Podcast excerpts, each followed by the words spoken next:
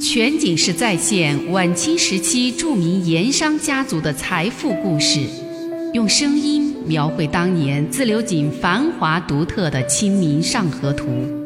据王瑞小说《盐商世家》改编，悦享九零八自贡文化旅游广播为您倾情演绎《自流井往事》。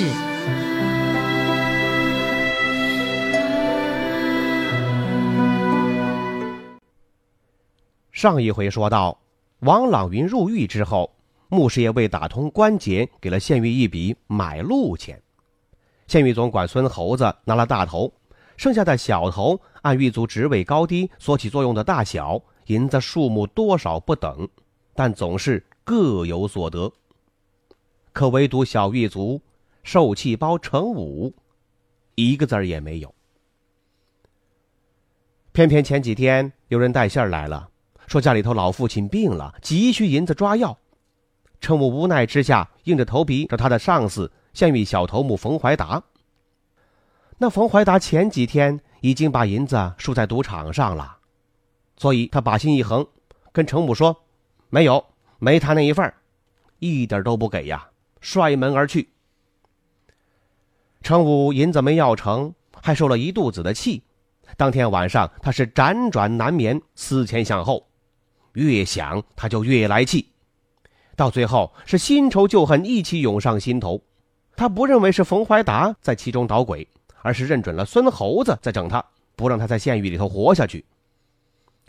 程武想着想着，他就准备走极端了。哼，你不让老子活，老子也不会让你活。俗话说，兔子逼急了都要咬人，老子这次就做个咬人的兔子。受气包成武打定了主意，决心要拼个鱼死网破。这也是我们中国人常有的思维模式：我得不到的，你也休想得到；要没有，大家就都没有才好。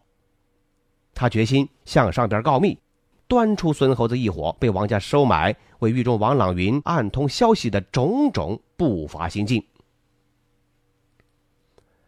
那天晚上，程武几乎想了整整的一宿。他所想的就是如何报复孙猴子、冯头一伙，如何去告密，找谁去告密。思来想去，最后选定了要找的对象，就是县衙的文案李师爷。程武之所以选定了李师爷，主要是因为两点：第一，李师爷是知县陆基的亲信，而且是陆基陆大人从省城带来的，跟地方上就没那些个盘根错节的关系。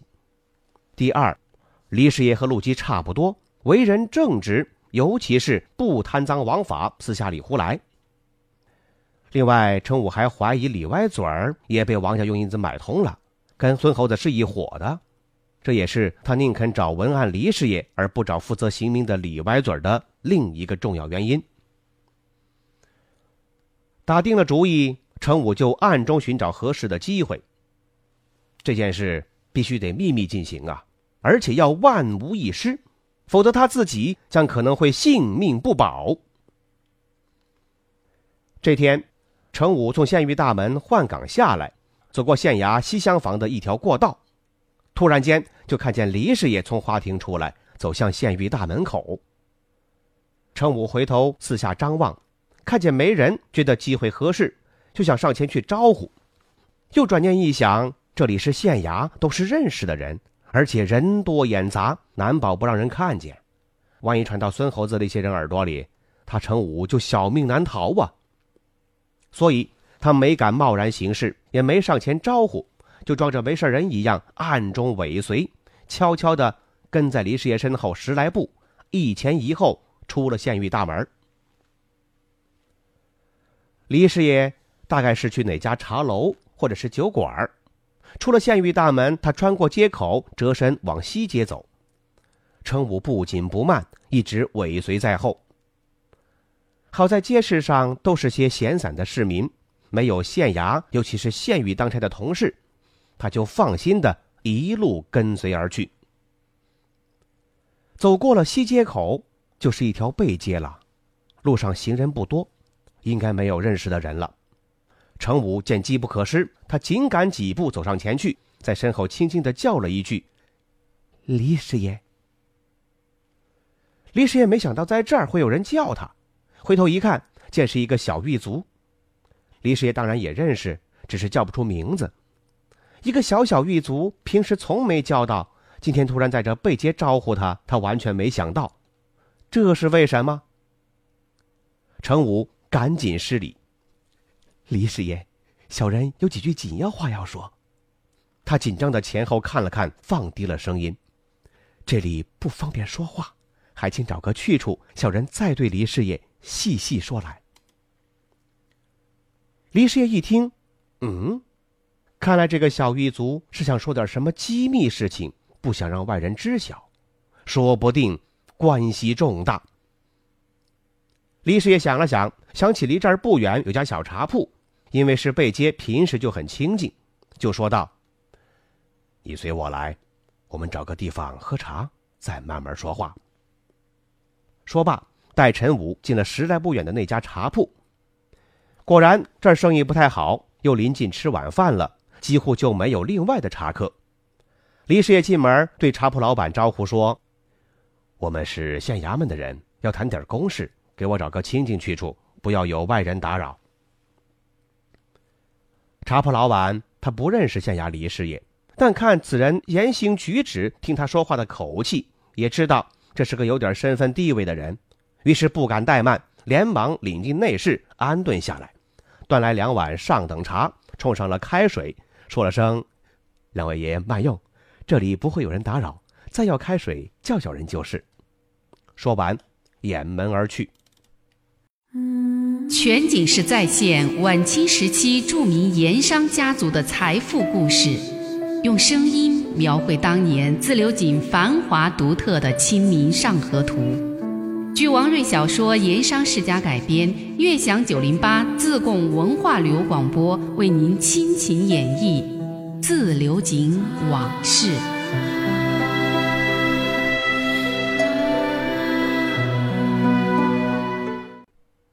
这屋子里就只剩下了李师爷和程武两个人，没有其他人了，也不怕熟人看见了。小狱卒这才放下心来，也没有了先前在街上那样的紧张的神色。程武定了定神儿，突然站了起来，朝李师爷扑通一声当头跪下，一边磕头一边说：“李师爷，小人程武今日有些紧要话说，这些话都是小的身家性命所系，不敢对外人讲。”小人如今不畏生死，对李师爷一并说出，只恳求李师爷答应小人。这番话除了之前陆大人之外，任何人也不能透露半句。倘若李师爷不答应，小人再有一万个胆子也是不敢说的。李师爷见程武这个样子，知道今天所说之事，看来的确可能非比寻常。他起身，一把拉起程武，放缓了声音，宽慰他说。小兄弟，请起，坐下喝口茶，慢慢说话。小兄弟只管放心，有什么紧要话，对老夫一一讲来，不必顾虑。李师爷想了想，又对程武说道：“在县衙里，若是涉及县衙之人，或是涉及朝廷王法的事，老夫也只会对陆大人提起，其他人等一个也不会讲的，请小兄弟。”尽管放心。听李师爷这样说了，程武才彻底放下心来。他坐在凳子上喘了口气，又端起李师爷递过来的茶碗，打开盖子，浅浅的喝了两口，润了润嗓子，定了定神儿，才开口说将起来：“李师爷，小人今日要说的，就是县狱那孙猴子孙成与冯怀远这些人串通一伙。”长期在县狱胡作非为，干那些犯规矩、犯王法的勾当。程武看了看李师爷的脸色，继续说道：“最近一桩事，就是犯下水利局大案，被知县大人关押于县狱卡房的那个自流井盐商王朗云、孙成这些人，得了王家的银子，与王家人暗通关节。”李师爷一听，和狱中的王朗云有关。马上警觉起来，十分注意倾听那程武所说。接下来，程武是倾其所知，对李师爷和盘托出，一直从王朗云到案入狱起，甚至王朗云入狱之前木星到案起，王朗云手下那个穆师爷如何勾结孙成等人打通关节、暗通消息，里外串通，应付陆知县堂审。当然，程武还只是讲了孙猴子那几个人，他没敢说这里头是不是涉及到了刑名李师爷。其一。是他平时只是常在县狱，所知有限，对李歪嘴儿是不是也被买通了？只不过是有些迹象可查，怀疑而已，却没有真凭实据。第二是他也搞不准这个李师爷跟李歪嘴儿关系如何，也担心哪怕是真有什么，也把李歪嘴儿搬不翻，所以决定还是谨慎为好，绝口不提李歪嘴儿。程武向李师爷说起，有一次。王家那个穆师爷甚至换上了孙猴子提供的狱卒衣服，扮成了狱卒，由冯头带领混入卡房中面见过王朗云一次。那天正好是程武值守县狱外大门，所以他知道这件事。那次王家大概另外拿出了银子，程武和值守县狱内大门的郭三儿两个人也是见者有份分别得了二两银子的门包。听到这儿，一直就沉稳静听的黎师爷。也忍不住冒出一句：“还有这等事，简直是目无王法，胆大包天。”到现在，黎师爷才算是终于明白了，为什么水利局一直堂审不清，堂堂知县出马也审不下去。王老云入狱之后，为何依旧是有恃无恐、敢于对抗的根本原因？县狱上下已经糜烂成了这个样子了。还不说县衙之内还有人与之勾结，长此下去，再凭陆大人如何执法如山，如何努力，这桩案子哪里还审得清楚明白？还能审出个水落石出？李师爷又仔细向陈武询问了一些细节和过程，他想把事情彻底的摸清楚，弄得实实在在。程武就如他所知，一一的详细回答。李师爷等程武说完了，思索了片刻，对程武交代说：“此事体大，我要立即回县衙向陆大人禀报。下一步要怎么做，听凭陆大人安排定夺。等陆大人那里有了消息，需要你做点什么，自会来告诉你。此前你必须和过去一样，当做什么也没发生，什么事也不知晓的样子，一切照常，该做什么就做什么。听清楚没有？”程武恭顺的点头答应着，李师爷又说：“哦，还有，你不必担心什么，这次你做得很好，值得夸奖。从大处说是维护朝廷王法，从小处说是为陆大人出力。事后本师爷自会向陆大人那里为你这位有功的兄弟请功求赏，你放心去吧。”听了李师爷的话，小狱卒程武心里头一热。眼泪差点流出来。来县狱当了几年的狱卒了，从来就没有听过来自县狱高层人员如此贴己、如此贴心的话。他连忙起身向李师爷深深拜谢，然后推门而去。嗯全景式再现晚清时期著名盐商家族的财富故事，用声音描绘当年自流井繁华独特的《清明上河图》。据王瑞小说《盐商世家》改编，悦享九零八自贡文化旅游广播为您倾情演绎《自流井往事》。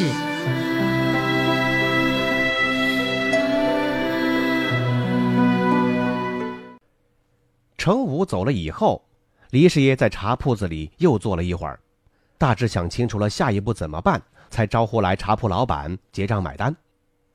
茶铺老板见是县衙的人，连声说不敢收钱。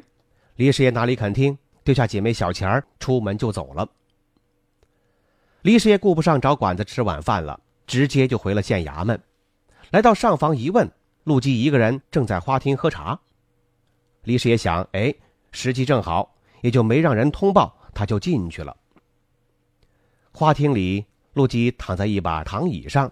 就着炭火，在灯下闲看一本最近一位朋友赠送的诗文集，看得很专心。李师爷进门了，陆基也没抬头，大概是看书看得太投入了。李师爷只好靠近跟前儿，小声的叫了一声：“陆大人。”哎呦呵，把陆基吓一跳，看书正入迷呢。他抬头一看，是李师爷，觉得奇怪。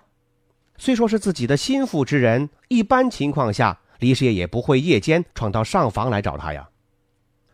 李师爷赶紧带着歉意向陆基施礼请安：“大人，夜晚打扰，实在冒昧，望大人见谅。不过在下却有急切之事要向大人禀报，不得不来。”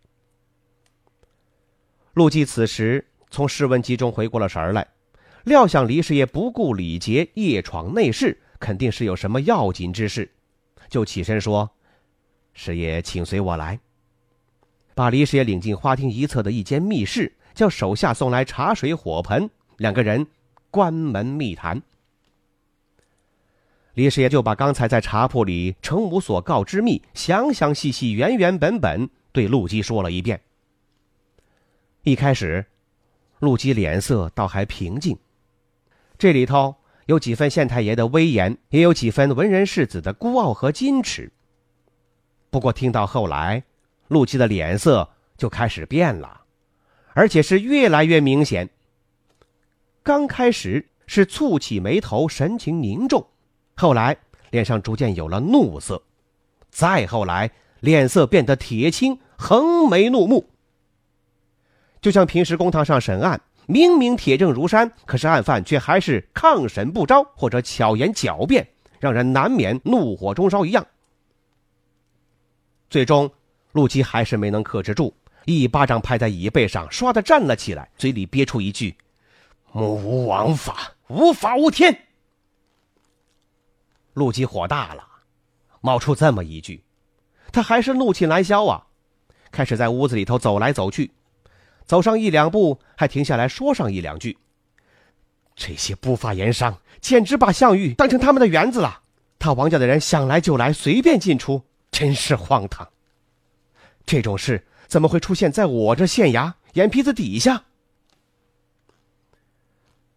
走了几圈，陆基又一屁股坐下，拍着椅子说道：“最可恨是孙成这些人吃着皇粮，领着朝廷的俸禄，居然和已成囚犯的盐商勾结，私受其间，为所欲为，这成何体统？”陆基是那种出身纯正、身上士大夫气息很重的文人官僚。对官场之外、衙门之外的江湖社会，他所知不多。他为官以来，又自恃清高，不但愿意和那些贪官污吏同流合污，只求自己出淤泥而不染。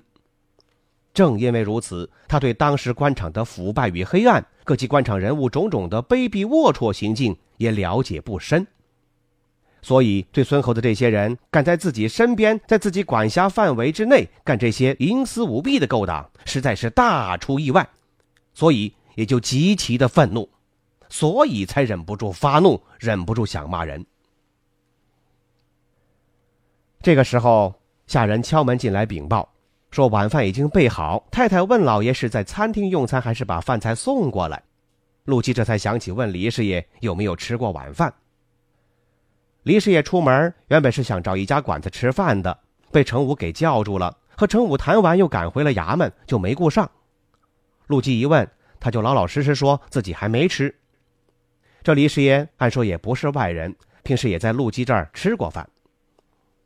陆基就吩咐把晚饭送到内室，多送一份碗筷，留李师爷一起吃。饭菜很快就送了进来。李师爷每天晚上吃晚饭都要喝上一两杯，但是陆基平时不喝酒，李师爷也就没好意思要酒。这餐饭两个人都没怎么说话，闷着头吃完了。一顿饭吃完，陆基的情绪似乎好了些，平稳多了。下人撤走了碗筷，又把火盆加了些木炭，把火弄旺，重新泡了两碗盖碗茶，让陆基和李师爷慢慢说话。陆基端起茶碗，抹去了浮沫，转头对李师爷问道：“李师爷，依你之见，此事该如何处置为好？”情绪平息了下来，他就开始考虑这件事该如何处置。这件事牵涉的人员多，也算得上是案情重大，需要小心处置，以防不测发生。李师爷捏着自己那根随身不离手的长烟杆闷头抽烟。听到陆基问起，他抬起头回答说：“大人，姿势体大，容小人慢慢想想。”说完，还是埋头抽烟思索。陆基知道他这个老习惯，就让李师爷去想，自己也静心喝茶，不时还站起身在屋子里踱着步子。李师爷在各种衙门有过多年的历练，是一位资深师爷。也多次随主家到州县衙门任职，算得上是一个老州县。对于当今各地方官衙内外各种稀奇古怪的事儿，也见识得多了。当然不会像陆基知县那样吃惊和激愤。不过，像自流井盐商王朗云和他手下的师爷谋士这些人的手段和能量，也确实让他重新见识了一回。王朗云这帮人，不但敢抗税抗离，聚众打砸官府水利局。而且入狱之后，竟有如此能量，把县狱上下买通，串案抗审。正如陆大人所言，把县狱当成他家后院了，他王家的人想来就来，随便进出。